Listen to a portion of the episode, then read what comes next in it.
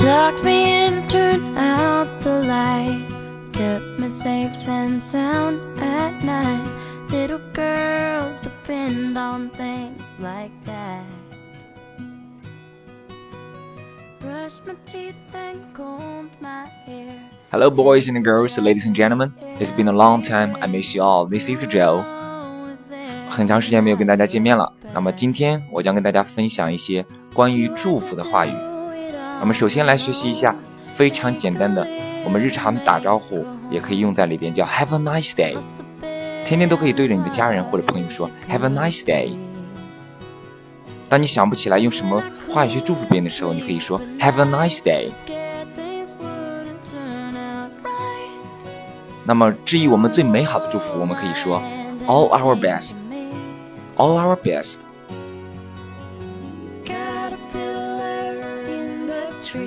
祝别人在这里过得愉快我们可以说 enjoy your stay 如果在这里过得开心愉快你可以说 enjoy your stay here 当你的远道而来的朋友到这里初次来到这个城市或者这个地方来旅游的时候你可以告诉他 enjoy your stay here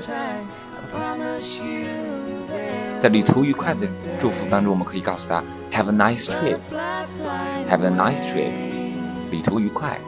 那么这句话当然是用在送别的时候说。当然过得愉快我们也可以说 have a great time.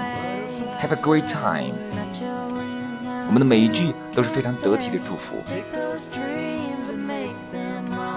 好生日快乐我们大家都会说叫 happy birthday 那么结婚纪念日快乐应该说我们有一个单词叫周年的周年纪念的我们可以说 happy anniversary happy anniversary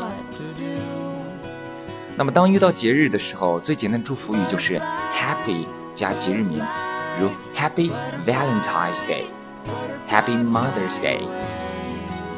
但是圣诞节的时候，我们可不能说 Happy Christmas，我们要说 Merry Christmas。Merry Christmas，圣诞快乐，复活节快乐，Have a Happy Easter，Have a Happy Easter。 Have a nice holiday，假期愉快。当放寒暑假的时候，我们可以告诉我们周边的小伙伴 Have a nice holiday。好了，我来模仿一下英国人是怎么怎么说这两句话的。Have a happy Easter. Have a nice holiday. 当你的同学或朋友搬家的时候，搬一个新的家里边，你可以告诉他 Best wishes for your new home，祝你乔迁大喜。Best wishes for your new home。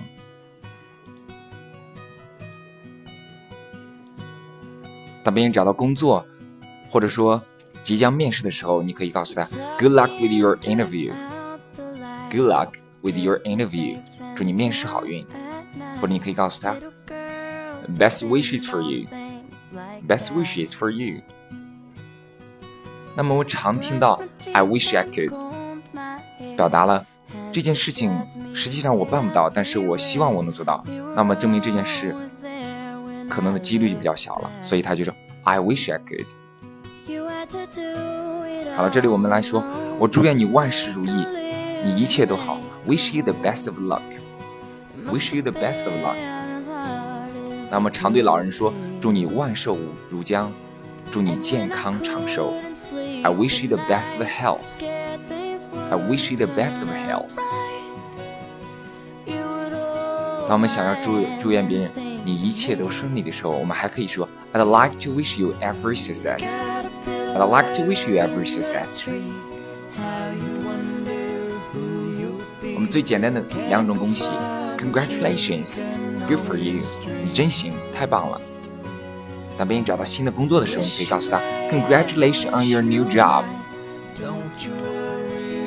当别人取得进步的时候，I congratulate your progress。I congratulate your progress。 Butterfly fly away.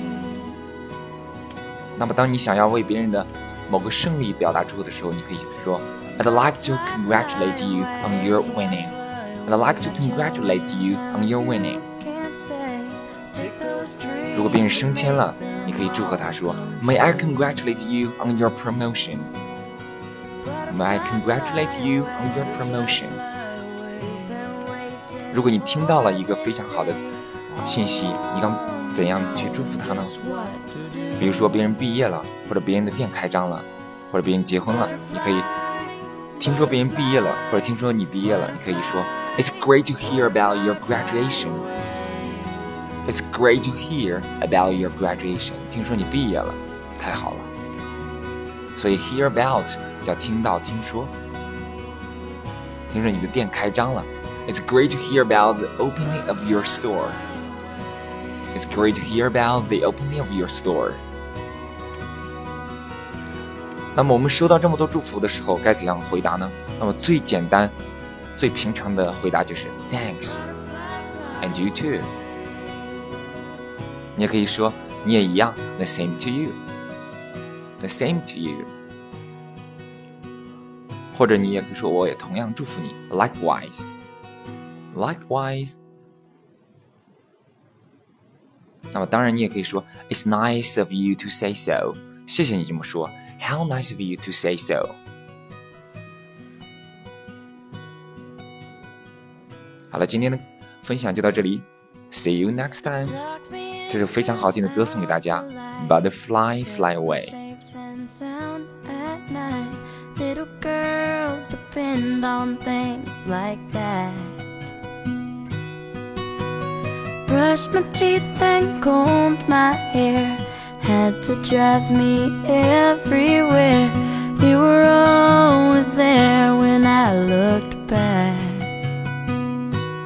You had to do it all alone. Make a living, make a home. It must have been as hard as it could have been. And when I couldn't sleep at night, scared things wouldn't turn out right,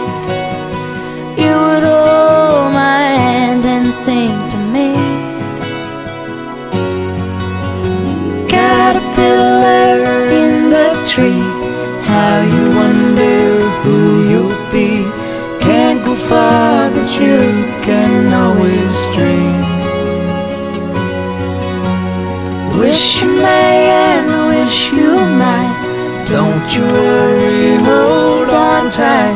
I promise you there will come a day. Butterfly, fly away.